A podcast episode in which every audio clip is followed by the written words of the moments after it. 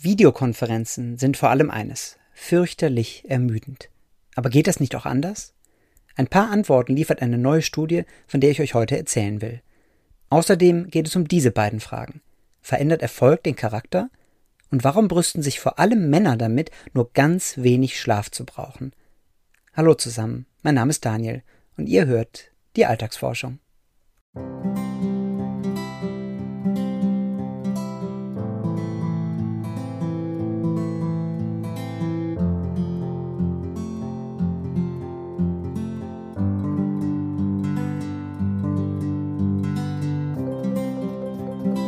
Ich habe eine Leidenschaft. Ich lese gerne Studien, die etwas über uns Menschen verraten. Diese Leidenschaft würde ich gerne mit euch teilen und deshalb gibt es diesen Podcast. In den nächsten Minuten erzähle ich euch von drei neuen Studien, die mir in der vergangenen Woche aufgefallen sind und die etwas darüber verraten, warum wir so handeln, denken und fühlen, wie wir es nun mal tun.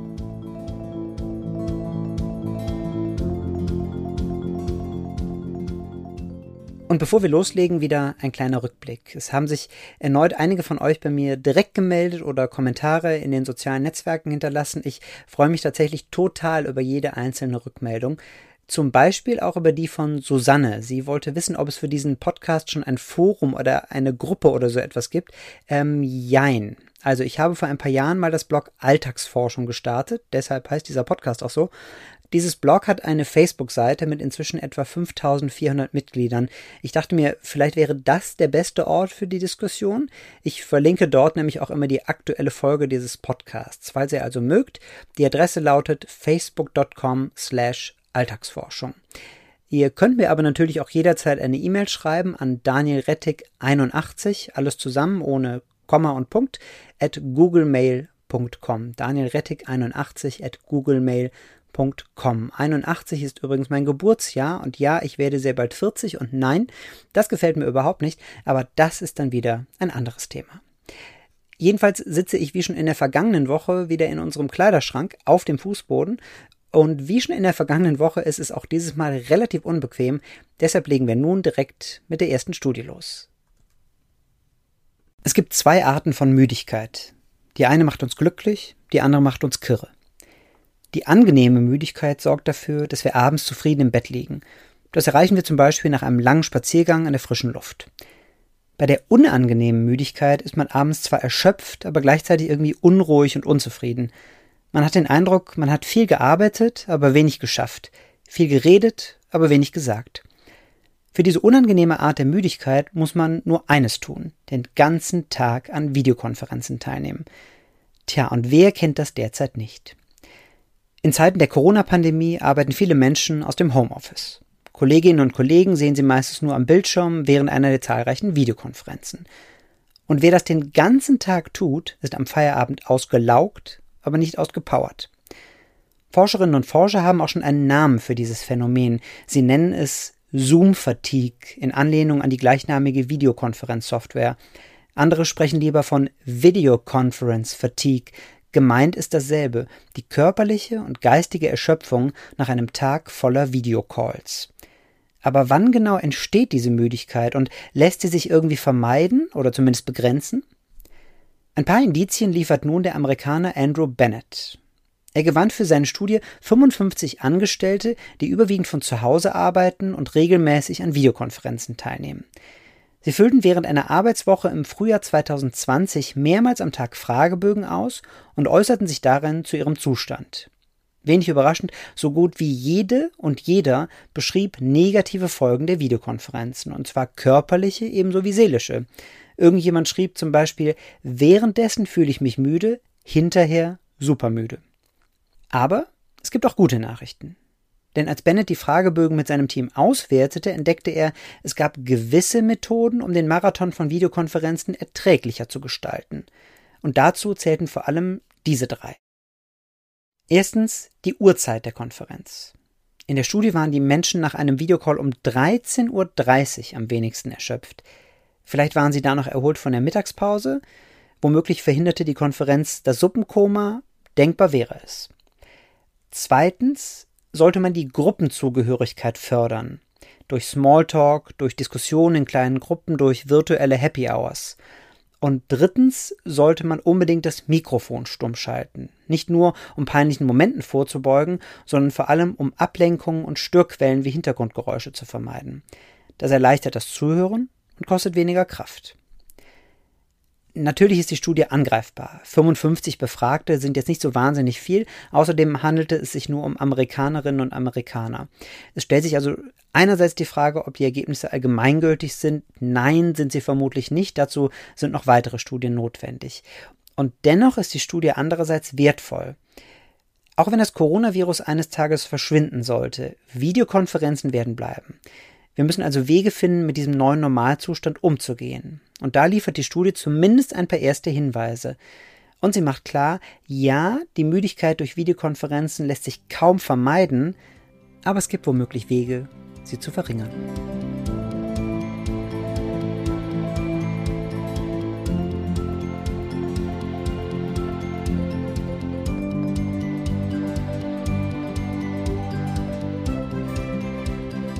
Erfolgreiche Menschen sagen einen Satz besonders gerne. Ich habe mich nie verbiegen lassen.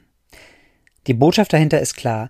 Man ist vielleicht beruflich abgehoben, aber charakterlich auf dem Teppich geblieben. Das klingt natürlich total sympathisch, aber stimmt das auch? Hier kommt Andreas Hirschi ins Spiel. Er ist Professor für Arbeits- und Organisationspsychologie an der Universität Bern. Dort hat er sich auf die Themen Berufswahl und Karriereentwicklung spezialisiert. Für seine neue Studie nutzte er Daten des sozioökonomischen Panels, eine Langzeitstudie, die es schon seit 1984 gibt. Mehr als 20.000 Deutsche machen darin regelmäßig Angaben zu ihrem Leben. Unter anderem geben sie alle paar Jahre ihr Gehalt an und ihre berufliche Position. Außerdem beantworten sie verschiedene Fragen zu ihrer Persönlichkeit. Hirschi betrachtete nun die Entwicklung von knapp 4800 Personen in den Jahren 2005 bis 2013 und fokussierte sich auf zwei Fragen. Wie hatte sich ihr Gehalt und ihre Position einerseits entwickelt und wie andererseits ihre Persönlichkeit? An dieser Stelle ein kurzer Exkurs. Um eine Persönlichkeit zu beschreiben, haben Psychologen das Modell der Big Five entwickelt.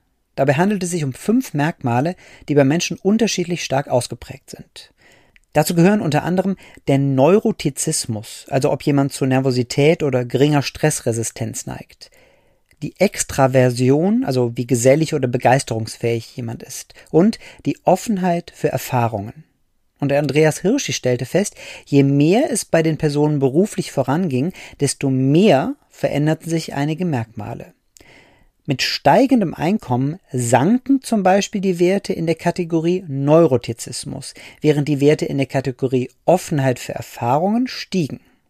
Die mögliche Erklärung Neurotizismus ist für die Karriere eher schädlich, denn für beruflichen Erfolg braucht man emotionale Stabilität. Und die Offenheit für Erfahrungen erklärt sich vielleicht von selbst. Je weiter man beruflich vorankommt oder vorankommen möchte, desto offener muss man sein für neue Ideen, für neue Innovationen, für Wege, Probleme kreativ zu lösen. Etwas überraschend ist hingegen, dass die Werte im Punkt Extraversion sanken, je höher die Position der Menschen war. Womöglich wird der Punkt Geselligkeit im Verlauf der Karriere weniger wichtig. Andreas Hirschi ist sich da auch nicht ganz sicher, weil man weniger auf Unterstützung und Netzwerke angewiesen ist. Wie gesagt, möglicherweise, ganz sicher ist sich der Forscher da auch nicht. Aber zurück zur Studie. Was zeigt sie uns nun? Sie zeigt uns, dass es eine Wechselwirkung gibt. Gewisse Persönlichkeitseigenschaften erhöhen die Wahrscheinlichkeit, dass man beruflich erfolgreich ist. Und wenn man diesen Erfolg dann hat, dann verstärken sich diese Persönlichkeitseigenschaften. Wieso ist das so? Andreas Hirschi zitiert in seiner Studie das sogenannte soziale Investitionsprinzip. Klingt kompliziert, ist aber eigentlich ganz einfach. Also, die Forschung ist sich inzwischen relativ einig. Unsere Persönlichkeit verändert sich im Laufe unseres Lebens. Und dieses soziale Investitionsprinzip sagt, diese Veränderungen liegen daran, dass wir in unserem Leben immer mal wieder gewisse soziale Rollen übernehmen. Ein simples Beispiel, wer ein Kind bekommt, also wer Vater oder Mutter wird, der wird mit relativ großer Wahrscheinlichkeit gewissenhafter, weil er nun die Verantwortung für einen Menschen hat. Oder ein anderes Beispiel, wer eine Führungsposition in einem Unternehmen erlangt, der wird vermutlich auch etwas anders vorgehen, weil er nun eben Verantwortung für Angestellte hat. Das heißt also, wenn sich die Persönlichkeit verändert, liegt das auch an diesen sozialen Rollen. Oder bezogen auf die Studie und unsere Ausgangsfrage, Erfolg verändert den Charakter nicht völlig, er macht den Charakter bloß sichtbarer.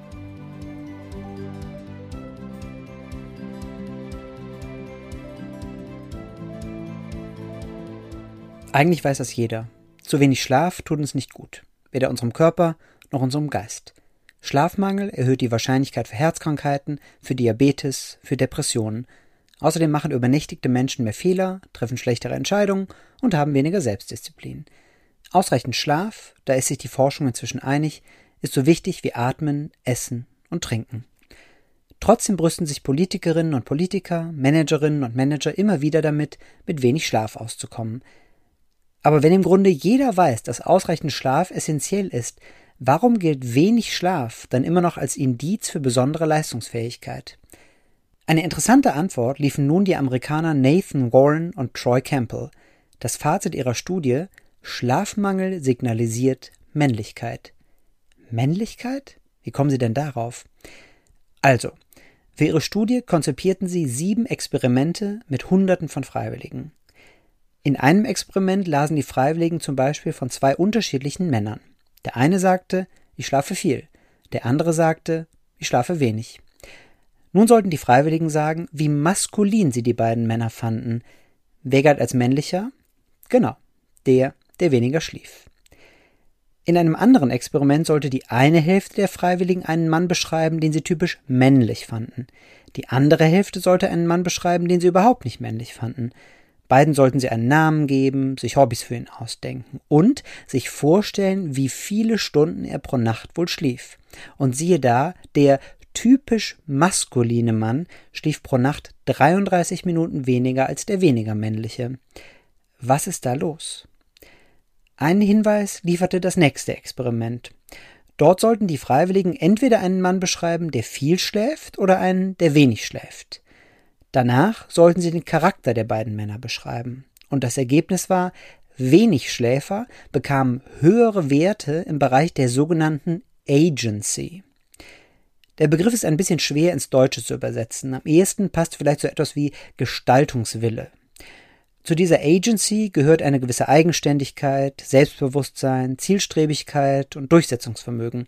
Alles Eigenschaften, die üblicherweise als männlich gelten, was nicht heißen soll, dass Frauen diese Eigenschaften nicht haben.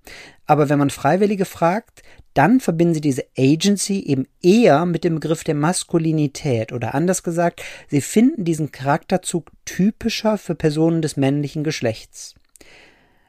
Naja, und offenbar gibt es eine Verbindung zwischen dieser Agency und Schlafmangel. Oder wie es im Titel der Studie heißt, es gibt ein Sleep-Deprived Masculinity Stereotype. Also es gibt das Klischee, dass Schlafentzug besonders männlich ist.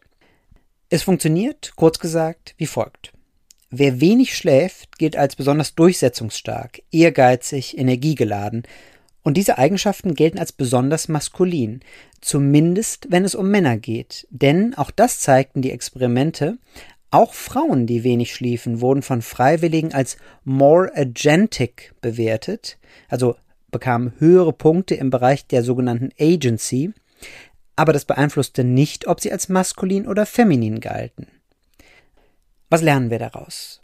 Rollenbilder sind extrem hartnäckig. Wenn wir als Gesellschaft wirklich zu einer gesunden Schlafkultur kommen wollen, dann ist vor allem eines entscheidend. Auch viel beschäftigte Menschen, egal ob Mann oder Frau, müssen vorleben, dass ausreichend Schlaf wichtig ist. Schlafmangel darf kein Anlass zur Angeberei sein, sondern sollte ein Grund zur Sorge werden. Und wer sich ständig damit brüsten muss, wenig zu schlafen, den sollten wir nicht beneiden, sondern bemitleiden.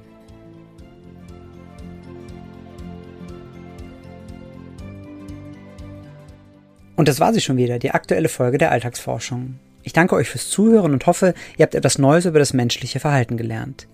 Die Links zu allen Studien findet ihr in den Show Notes und auf meiner Homepage danielrettich.de slash podcast. Wenn euch diese Folge gefallen hat, dann habe ich noch zwei Bitten. Abonniert meinen Podcast doch bei der Plattform eures Vertrauens und leitet ihn gerne an jemanden weiter, der ebenfalls eine Leidenschaft für Psychologie hat. Wir hören uns nächste Woche wieder. Bis dahin.